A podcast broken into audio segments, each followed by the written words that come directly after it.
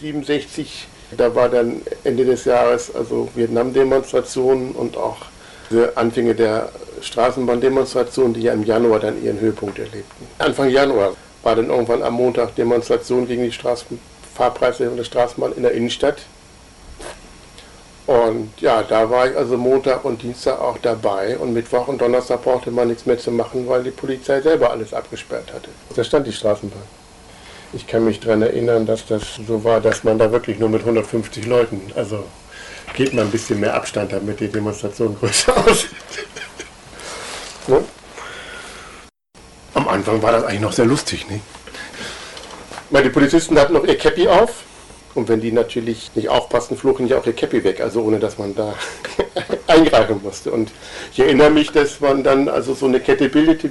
Und da war das natürlich klar, in dem Moment, die Polizisten waren innen und wollten die Straßenbahn durchgeleiten, auch mit Kette. Und wir waren außen. Und dann mussten die Polizisten natürlich äh, uns zurückdrängen und dann wurde ihre Kette immer weiter. Und dann wurde sie immer dünner und dann gab es so eine Welle nach vorne, weil sie sich nicht mehr halten konnten. Aber sie haben da, meine ich, nach den ersten Tage die Straßenbahn auch so Stück für Stück durchgekriegt. Nur wenn die natürlich vom Rathaus bis zur Domsheide 20 Minuten braucht, oder zwei Minuten, dann staut sich das natürlich ganz schnell auf.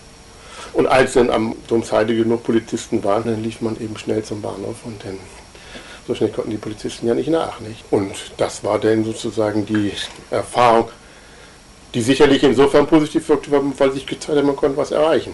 Es war natürlich dann am dritten und vierten Tag war die Stimmung schwieriger, weil ich glaube, wenn da auch mehr Bereitschaftspolizisten kommen mit den einheimischen Polizisten, die, die Leute auch vom Sehen kannten, auch Situationen einschätzen konnten, war es halt leichter, aber wenn so kasernierte Bereitschaftspolizei kommt, dann wurde es doch immer etwas konfliktreicher, weil die, ja vielleicht soll man sagen, mehr militärisch vorgegangen sind. Man ging ja nicht zu Demonstrationen und demolierte zwischendurch noch ein paar Autos. Nee, sondern es ging ja wirklich um das politische oder um das Ziel der Rücknahme der Straßenbahnpreiserhöhung. Also ich habe nichts abgekriegt, vielleicht war ich dann schnell weg, das weiß ich nicht, aber ich kann mich nicht daran erinnern, in irgendwelche Prügelszenen gekommen zu sein. Nicht?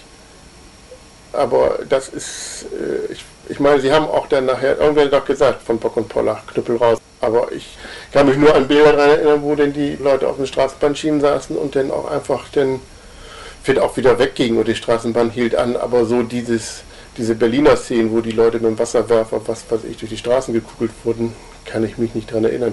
Es kann auch sein, dass sie dann, also geprügelt haben. Ich weiß, dass ich da am Mittwoch oder Donnerstag, als ich da lang ging und mir diese Absperrung da anguckte, dass da auch die Polizisten sehr genau einen beäugten. Das war auch schon beängstigend. Da hatte man schon den Eindruck, also wenn man jetzt irgendwie so sich falsch verhält, dann kann das auch ganz schnell umkippen. Also da war die Stimmung einfach rabiat und ich denke, das war auch der Punkt, wo man gesagt hat, dass, da muss man auch von Seiten des SPD-Senats, da muss man was machen.